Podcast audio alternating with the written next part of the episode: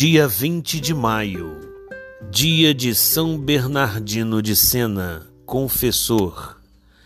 Franciscano e pregador popular, conseguia conversões prodigiosas de seus ouvintes. Obteve mais de duas mil vocações para a ordem franciscana. Foi grande propagandista da devoção ao santo nome de Jesus e recusou três vezes a dignidade de bispo. Foi canonizado seis anos depois de seu falecimento. São Bernardino de Sena, confessor, santo do dia 20 de maio.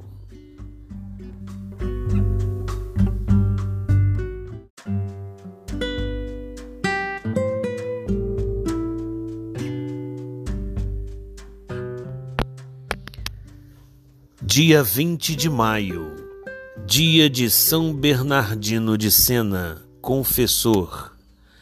Franciscano e pregador popular, conseguia conversões prodigiosas de seus ouvintes. Obteve mais de duas mil vocações para a ordem franciscana. Foi grande propagandista da devoção ao santo nome de Jesus e recusou três vezes a dignidade de bispo. Foi canonizado seis anos depois de seu falecimento. São Bernardino de Sena, confessor, santo do dia 20 de maio.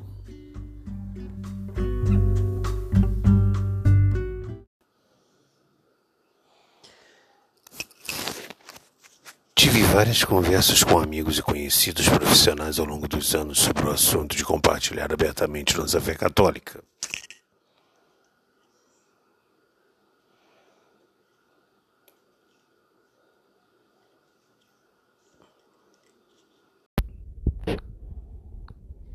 Seis maneiras de evitar ser um católico morno. Tive várias conversas com amigos e conhecidos profissionais ao longo dos anos sobre o assunto de compartilhar abertamente a nossa fé católica. Sempre fico um pouco surpreso com a frequência com que muitos deles expressam forte relutância em ser abertos sobre suas crenças. As razões, as razões apresentadas incluem muitas que você já deve ter ouvido. Não quero ofender ninguém, nunca poderíamos fazer isso no trabalho, não gosto de discutir isso fora da minha paróquia. Alguma vez paramos e refletimos sobre a frequência com que as nossas ações e pensamentos públicos são excessivamente influenciados pelo que os outros podem pensar sobre nossa fé católica? Eu me pergunto quantas vezes por dia perdemos oportunidades de defender Cristo ou compartilhar nossa fé. É a conversa que evitamos com um colega de traba trabalho problemático? É enfrentar alguém que está atacando a igreja?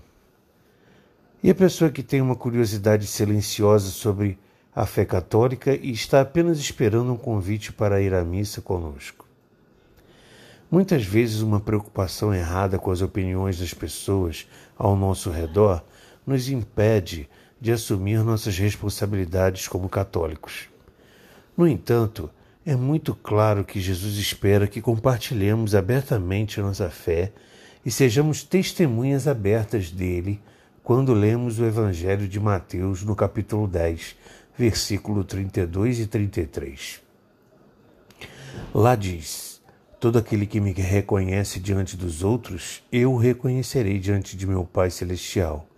Mas quem me negar diante dos outros, eu negarei diante de meu Pai Celestial. Cristo sempre ensinou a verdade, independentemente do público, e é nosso maior exemplo de como não nos preocuparmos com o respeito pelos outros.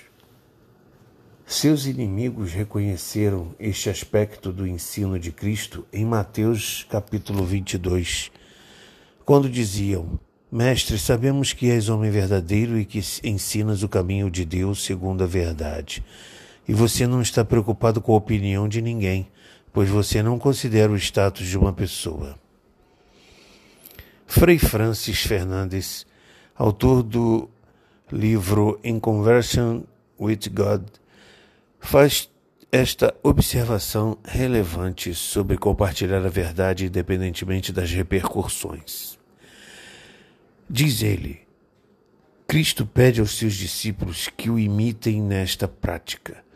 Os cristãos devem promover e defender o seu merecido prestígio profissional, moral e social, visto que pertence à essência da dignidade humana. Este prestígio é também um componente importante do nosso apostolado pessoal.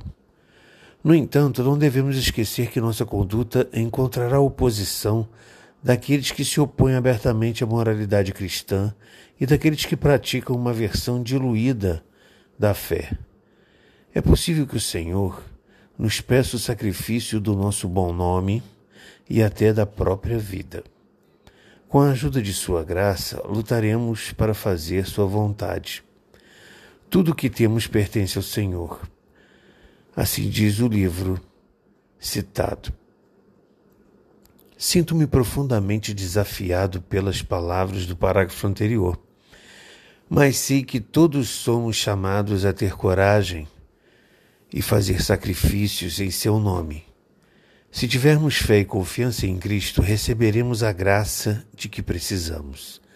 Também percebo que nosso comportamento será um exemplo claro para os outros da força de nossa fé. Muitos não crentes ou cristão, cristãos mornos podem ser movidos